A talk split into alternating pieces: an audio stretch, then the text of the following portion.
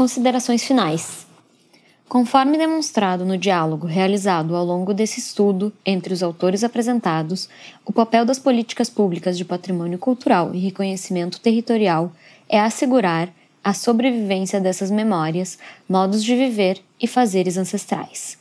Ainda mais, é papel das políticas de patrimônio e reconhecimento das autoridades a valorização das memórias coletivas e a preservação, tanto material quanto imaterial, desses territórios e fazeres.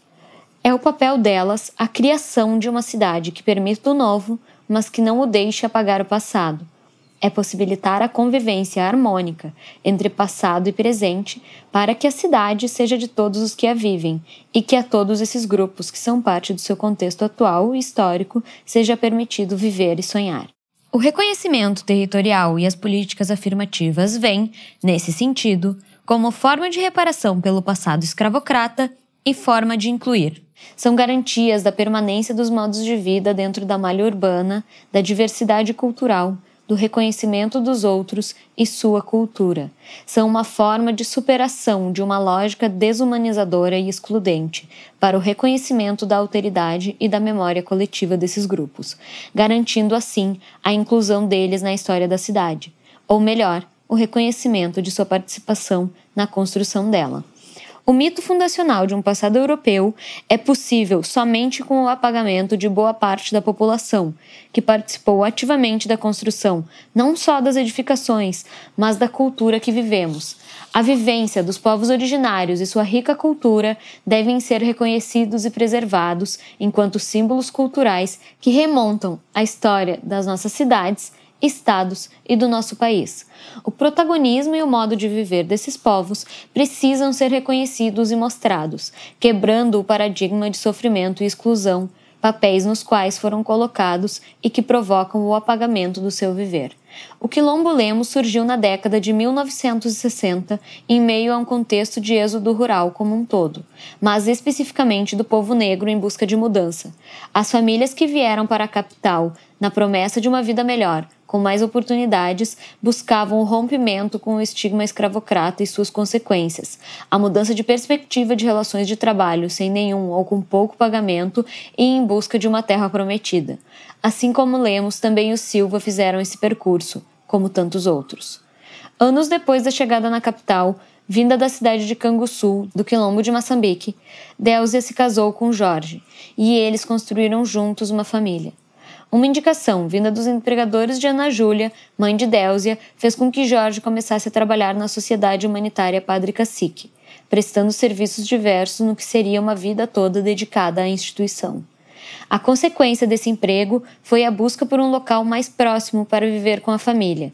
Pela indicação de um amigo, Jorge buscou uma terra de ninguém, que ficava junto ao que hoje é a Vila Santa Teresa, na diagonal da instituição em que trabalhava. Ele limpou o terreno, construiu sua primeira casa e trouxe a família para viver ali, por anos sem luz e água encanada, contando com a solidariedade dos vizinhos. Essa relação de comunidade ele retribuía com alimentos plantados no quintal de casa ou com a carne dos animais criados ali. Anos depois da relação com a instituição, oferecido pelas freiras franciscanas, veio a sessão de luz e água para a família. Em 2008, com a morte de Jorge, uma nova batalha se iniciou, dessa vez jurídica, pela posse da terra. E assim a comunidade chegou até aqui, ao alto reconhecimento da família enquanto comunidade remanescente de Quilombo e sua consequente certificação pela Fundação Palmares, assim como ao ponto crucial de confronto, que foi a tentativa de reintegração de posse por parte do Asilo Padre Cacique. A relação da família com o passado escravocrata se dá pela ancestralidade de Délzia e de suas memórias. A matriarca da família é da sexta geração de pessoas que viveram no quilombo de Moçambique, e seus filhos seguem com fortes laços que os ligam à comunidade de lá.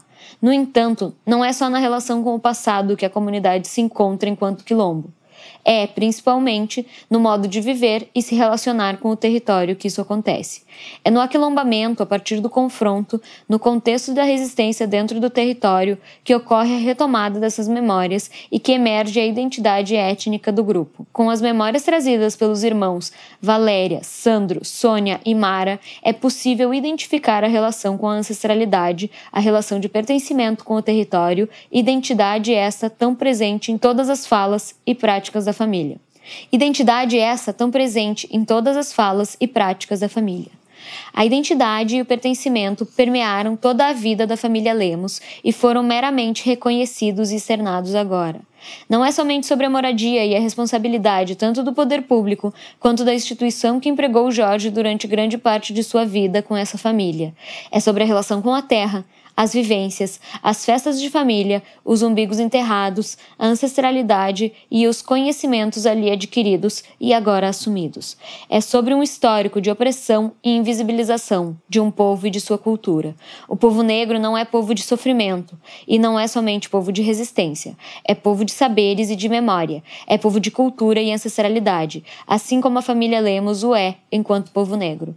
Essa ancestralidade não está presente só nas memórias e nas falas, mas, sobretudo, nas práticas da família e de seus pequenos. O processo que acontece hoje não se difere muito dos que aconteceram ao longo dos anos na cidade de Porto Alegre, em que, conforme avança a urbanização e os espaços se tornam valorizados, se remove os grupos indesejados com o discurso da renovação.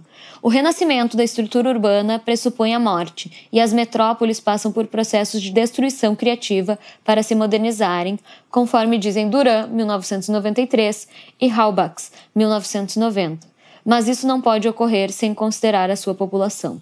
Porto Alegre nasceu antes de ser declarada. Não se sabe bem quando. Nasceu antes da sua divisão em Sesmarias, que foi marcada com a vinda dos açorianos para a cidade.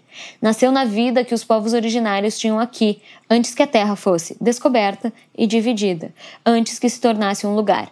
Infelizmente, é a partir disso que a sua história é contada. Com a vinda dos açorianos em época de colonização, vieram também os escravizados, e quando a cidade foi declarada capital, ela já era um território negro. Com o povo negro veio a resistência, a criação de comunidades quilombolas, de sociabilidades que eram contra o sistema escravocrata, veio a luta em forma de capoeira. Veio, mais do que isso, e principalmente, a religiosidade e a cultura, o protagonismo e a ancestralidade, um modo de viver. Do fim da escravatura, com a urbanização da cidade de Porto Alegre, foi criada sua divisão entre cidade alta e cidade baixa, e a divisão entre os moradores dessas duas zonas. A partir disso, se reforçou o estigma que esse povo carrega até os dias de hoje e mais tantos apagamentos. Primeiro, o apagamento territorial, quando, com o início da urbanização, modos de viver não se encaixavam mais na área central da cidade e, assim, foram criadas medidas para que ali não pudessem mais viver. Aumento de impostos, regras de edificações, medidas de higiene. Higiene, palavra definida no dicionário Michaelis como sistema de princípios ou regras para evitar doenças e conservar a saúde. Ganhar a notoriedade por ter criado os comandos sanitários, que promoveram bem-sucedida campanha em restaurantes, bares, lanchonetes, mercadinhos de hortigranjeiros, colocando-os dentro das exigências da higiene pública. Micaelis, 2021 não fosse pela memória dos habitantes da cidade e a resistência e persistência desses grupos, essa bem-sucedida campanha de uma suposta higiene planejada e executada nos contextos urbanos, visando limpar os vestígios do período colonial, triunfaria sem problemas até os dias de hoje. Não é a cidade que exclui, é a negação da cidade a alguns grupos que gera o processo de exclusão, da criação da não-cidade, da tentativa de apagamento dos outros, na estrutura e na memória coletiva. As memórias e identidades, porém, persistem, seja nos territórios remontados em zonas periféricas da cidade, seja nas memórias contadas de uma cidade povoada pelo povo negro, ou nos territórios que resistem na atualidade e se entrelaçam na malha urbana. Nesse fluxo, a população negra fez o seu caminho dentro de Porto Alegre, do centro centro da cidade para o cinturão do centro, criando territórios como Areal da Baronesa, Ilhota, Colônia Africana, Bacia do Montserrat e Chácara. Depois, com a periferização, criando vilas em meio à cidade, ou nos bairros periféricos, reencontrando a comunidade que se transportou para lá. Nas palavras de Mestre Borel, 2013, quando eu cheguei na Restinga, os restingueiros, que a gente chama, era justamente o povo que se conhecia, Ilhota, Areal da Baronesa, aquele pessoal que eles foram recrutando e trazendo para cá, foram despejando para cá. Todo esse processo, que se deu por meio dos fluxos, fez com que se formasse a cidade como temos hoje. Com o deslocamento da população negra, foram criados os trajetos que me trouxeram até aqui e os percursos que foram trilhados por esse povo. Atualmente, no ano de 2021, há oito quilombos urbanos certificados dentro da cidade de Porto Alegre: Lemos, Silva, Machado, Flores, Fidélix, Alpes, Areal e Família de Ouro. Na resistência, o aquilombamento entre comunidades e a identificação dos caminhos comuns, das dores compartilhadas, da cultura dividida e da criação de uma grande comunidade que se faz na capital por meio do protagonismo da autonomia e da construção coletiva de formas de persistir.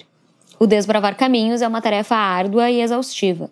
Mas com isso, os vencedores que foram precursores dentro de suas lutas abrem caminhos que possibilitam que outros sigam seus passos.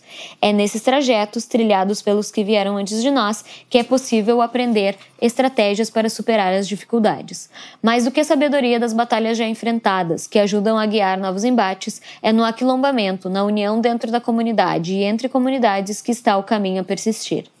Ao longo dessa pesquisa, busquei reunir autores, dialogar entre conceitos e teorias e verificar nas narrativas da família Lemos o que os torna quem são. Mais do que validar ou não o seu autorreconhecimento, pude verificar nas memórias da família e em suas práticas sociais, territoriais e culturais a identidade étnica do grupo, sua relação de pertencimento e os saberes advindos da ancestralidade. Dentre as descobertas nesse caminho está o fato de as políticas públicas não garantirem a aplicação de medidas de reconhecimento e inclusão, mas sim de incitarem a busca por sua aplicação. Mantém-se, no entanto, a necessidade de luta e resistência para sua execução. Além disso, aprendi a importância da construção coletiva e da rede criada entre as comunidades e o movimento social para garantir direitos de cidadania plena. Dentre as dificuldades que tive, vejo a separação entre eu, enquanto ser social, na criação de laços pessoais com a comunidade, e eu, enquanto pesquisadora e mediadora cultural, com um papel a ser desempenhado como tal. A pesquisa me mostrou grande quantidade de informações sobre territórios negros que existiam em Porto Alegre, havendo a necessidade de escolher, entre essas, o que priorizar. Gostaria de ter reunido, enquanto forma de demonstrar essa territorialidade difundida no espaço urbano, a localização de casas de religião ao longo da história da cidade, mas acredito que essa seja uma tarefa para um novo trabalho, com um novo fôlego. Creio que esses dados, reunidos com as informações sobre territórios apresentados aqui, a partir das pesquisas de Vieira 2017 e Marques 2006, por exemplo, explanariam ainda mais a inserção da população negra na malha urbana da capital e os deslocamentos que foram trilhados por esse povo, criando o fluxo de movimentação pela cidade ao longo do tempo. A certificação dos quilombos, sejam eles urbanos ou rurais, vem realmente enquanto forma de valorização da ancestralidade, reconhecimento e reparação da dívida social que temos, enquanto nação, para com as populações negras e indígenas. Atua como forma de validação da posse, ainda que dentro das comunidades nunca se tenha duvidado disso. Nas palavras de Sandro, meu pai disse que tudo aqui, que era dele, seria nosso também. Por isso, nós nunca nos preocupamos com isso. Essa validação ocorre mais como reconhecimento da diferença, como aceitação da diversidade, também em meio à estrutura urbana por parte de outros que por vezes tentam negá-la. O aquilombamento é o ato de se reunir enquanto comunidade de resistência, mas também de mostrar para os outros o território enquanto espaço cultural e ancestral. A constituição de famílias e comunidades foi mais uma forma de resistir, especialmente durante o sistema escravocrata, e segue sendo a forma de resistir.